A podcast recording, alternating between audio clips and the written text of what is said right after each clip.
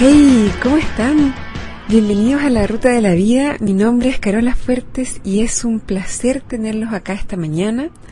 Para mí compartir esta aventura que es la vida es realmente un honor poder hacerlo con ustedes. Si eres nuevo o nueva en esta ruta, te cuento que la idea de este espacio es darnos ánimo, compartir ideas, pensamientos, energía positiva para avanzar cada día un poco más hacia la vida de nuestros sueños. Hoy es lunes y les recuerdo que cada lunes, miércoles y viernes tenemos un nuevo episodio de esta aventura que es la ruta de la vida. El tema de hoy es la continuación del tema del viernes pasado.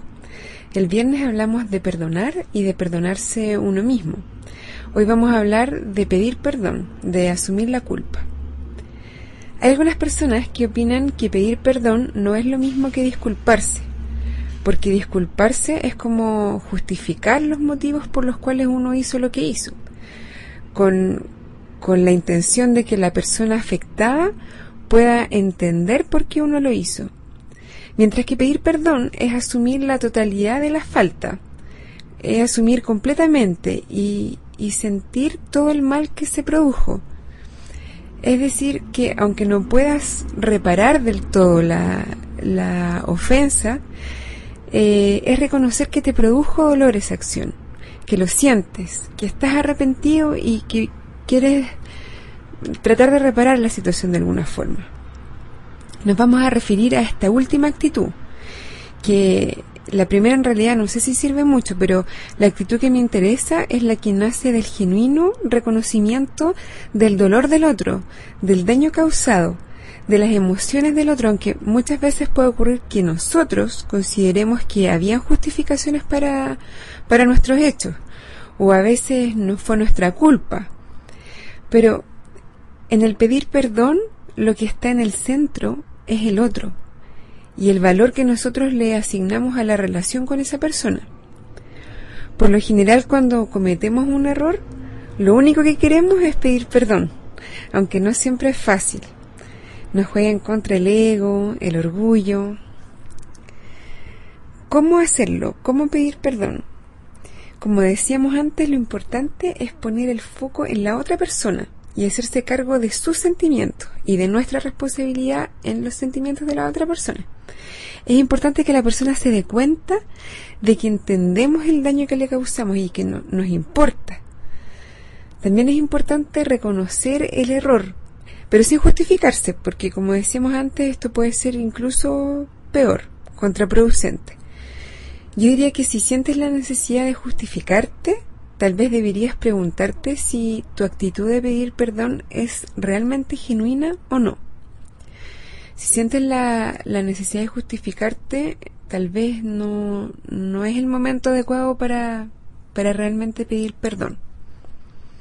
Sí puede ser algo bueno decir lo que sientes, contar que a ti te duele haber causado el daño que causaste, pero no exagerar, el, porque, insisto, el foco es el otro, no lo que a uno le duele haberle causado daño al otro, sino que lo que el otro está sintiendo. Puedes decir, por ejemplo, em, siento haberte dicho algo tan hiriente. O, por ejemplo, perdí el control, lo siento, no debía haberte insultado. Lamento mucho haberte gritado, o lamento mucho haber herido tus sentimientos, no volverá a ocurrir. Es probable que la persona también quiera hablar, y si lo hace es importante que no interrumpa. Escucha con atención y tampoco es bueno discutirle. Una cosa como mágica que ocurre cuando uno pide disculpas es que a veces esa persona también se disculpa con uno en, vez de empezar una espiral como negativo, donde ambos se hieren más y más, como que se neutralice el enojo. Y la persona te puede decir, por ejemplo, no te preocupes, no tiene ninguna importancia, yo también lo siento, o, o, de cierta forma va a asumir también su parte de la responsabilidad. Igual esto no pasa siempre, pero es muy probable que pase. Bueno, finalmente a veces también es bueno dejar sola a la otra persona después de terminar, al menos un momento. Tratar de no imponer nuestra presencia, darle tiempo y espacio para reflexionar. No debes esperar que la otra persona tome una decisión al tiro. puede ser que necesite tiempo para aclararse, para pensar. No, no presiones, dale tiempo, dale espacio. Es importante de todas formas que mantengas controladas tus expectativas porque si bien pedir perdón cuando heriste a alguien es lo adecuado, es lo correcto, a veces no basta para que te perdonen o para que todo vuelva a ser como antes. A veces es cosa de darle un poco de tiempo a la persona, a veces es necesario reparar el error y siempre es bueno comprometerse a que no va a volver a ocurrir. Lo que sea lo que hayas hecho tú, comprometerte a que no va a volver a ocurrir. A veces una persona puede tardar cierto tiempo después de recibir tus disculpas en, volver a sentirse cercana a ti, en volver a sentirse con la misma confianza que antes.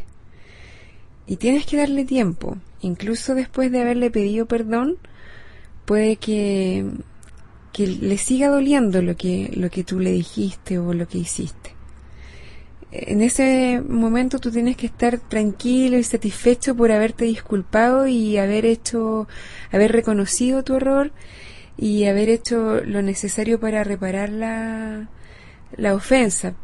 Pero, bueno, y, por haberte comprometido también a, a, no volver a hacerlo más. Pero a veces hay que, hay que tener un poco de paciencia.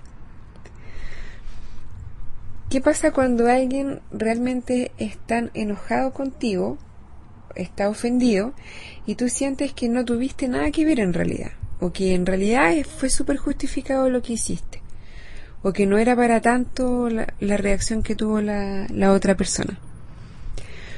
Primero que todo tienes que estar seguro de si esa persona que se enojó contigo te importa realmente o no. Si no te importa y se enoja contigo, tal vez no tienes ninguna motivación para, tratar de recuperar la relación. Pero si la respuesta es sí, si realmente es una persona que te importa, tienes que entender que si está enojado contigo, tu opinión da lo mismo. Si es que se trata de una relación importante para ti. Tu opinión de que no tuviste nada que ver o de que en realidad fue justificado o de que no era para tanto, da lo mismo. Lo que importa es que la otra persona se sintió mal. Todos reaccionamos de distintas formas a las situaciones. Entonces tampoco es correcto medir con la vara propia a los demás. A lo mejor a mí no me ofende que, no sé, que me digan tonta, por ejemplo. Pero puede haber alguien, uno no tiene idea. Suponte que a otra persona desde chico siempre los papás le decían tonta. Y ahora cada vez que lo escucha realmente le duele. Entonces uno no debe cuestionar la reacción o los sentimientos de la otra persona sino que aceptarlos nomás, aceptarlos. Y si realmente es una, una relación que te importa, tienes que aceptar que a lo mejor algo que a ti no te duele, a esa persona sí le duele y que tienes que repararlo. Cuidar a la otra persona. Bueno, esto se puede aplicar a muchos aspectos. Por ejemplo, si, si tú tienes un cliente y tu cliente piensa que tú cometiste un error, nunca más te va a volver a comprar o si es tu novia o tu pareja, tu marido, que está enojado por algo, no te van a regalonear y no te, no te van a dar lo que tú quieres. No importa si realmente tú hiciste lo que ellos piensan que tú hiciste o no lo hiciste, no, no importa. Tal vez fue otra persona que lo hizo o, o tal vez tenías justificaciones, da lo mismo. De lo que tienes que darte cuenta es de que no importa. Mientras la otra persona se sienta ofendida, se sienta herida, no importa lo que tú pienses.